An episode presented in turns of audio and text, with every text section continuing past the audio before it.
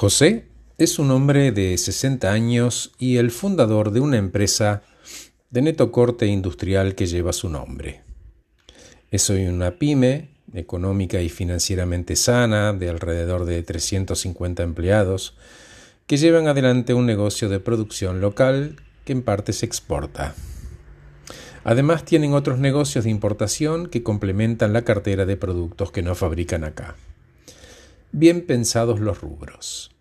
Junto a José está su único hijo Iván, criado en un buen colegio, carrera universitaria, posgrado, bien amueblada la cabeza de ambos.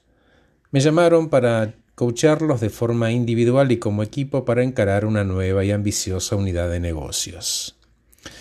Sesión tras sesión, tanto por separado como en grupo, fui entendiéndolos como individuos, como socios y como padre e hijo.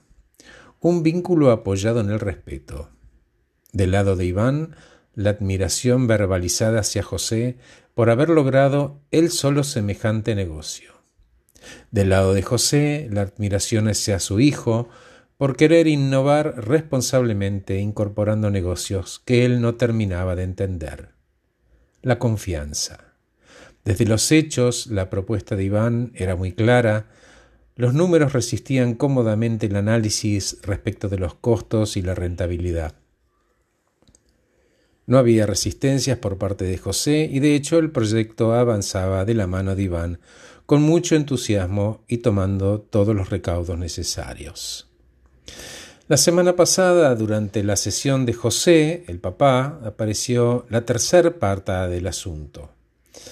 Hasta ese punto solo hablaban de costos y rentabilidad, y en la cabeza de José estaba subyacente otra pata, que al final resultó ser, para él, la más importante y que no había tenido el coraje de poner sobre la mesa frente a Iván. Entonces aprovechó su sesión a solas conmigo y me dijo Necesito que me escuches. Y ahora que lo pienso, Horacio, necesito escucharme. Contame, José, ¿de qué se trata?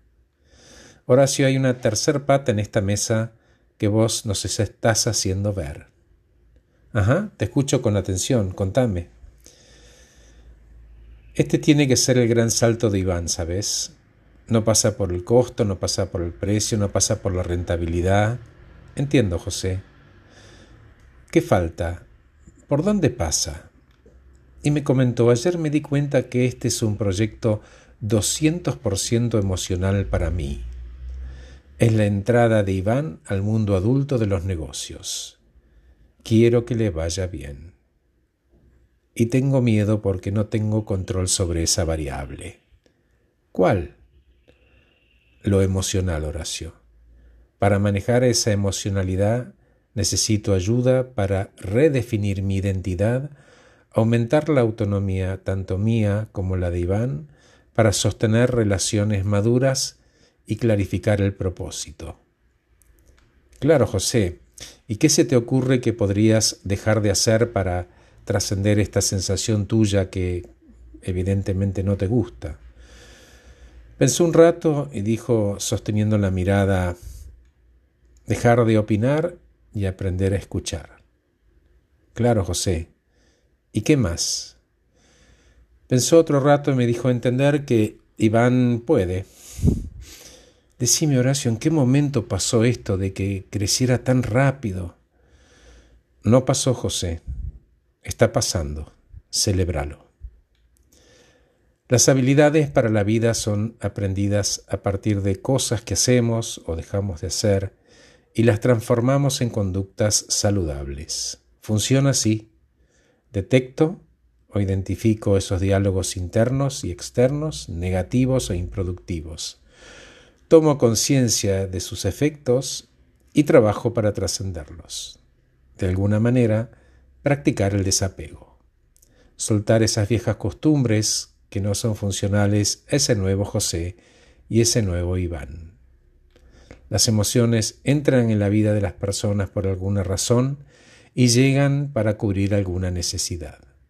Conforme está cubierta, se terminó y si vuelven a aparecer serán convocadas desde un nuevo espacio y con una nueva necesidad. En cada lapso de encuentro vas a aprender algo que nunca hiciste, entre ellas, construir una formación emocional sólida. Gracias por escucharme, soy Horacio Velotti, acabo de regalarte este podcast titulado Padre e Hijo Socios.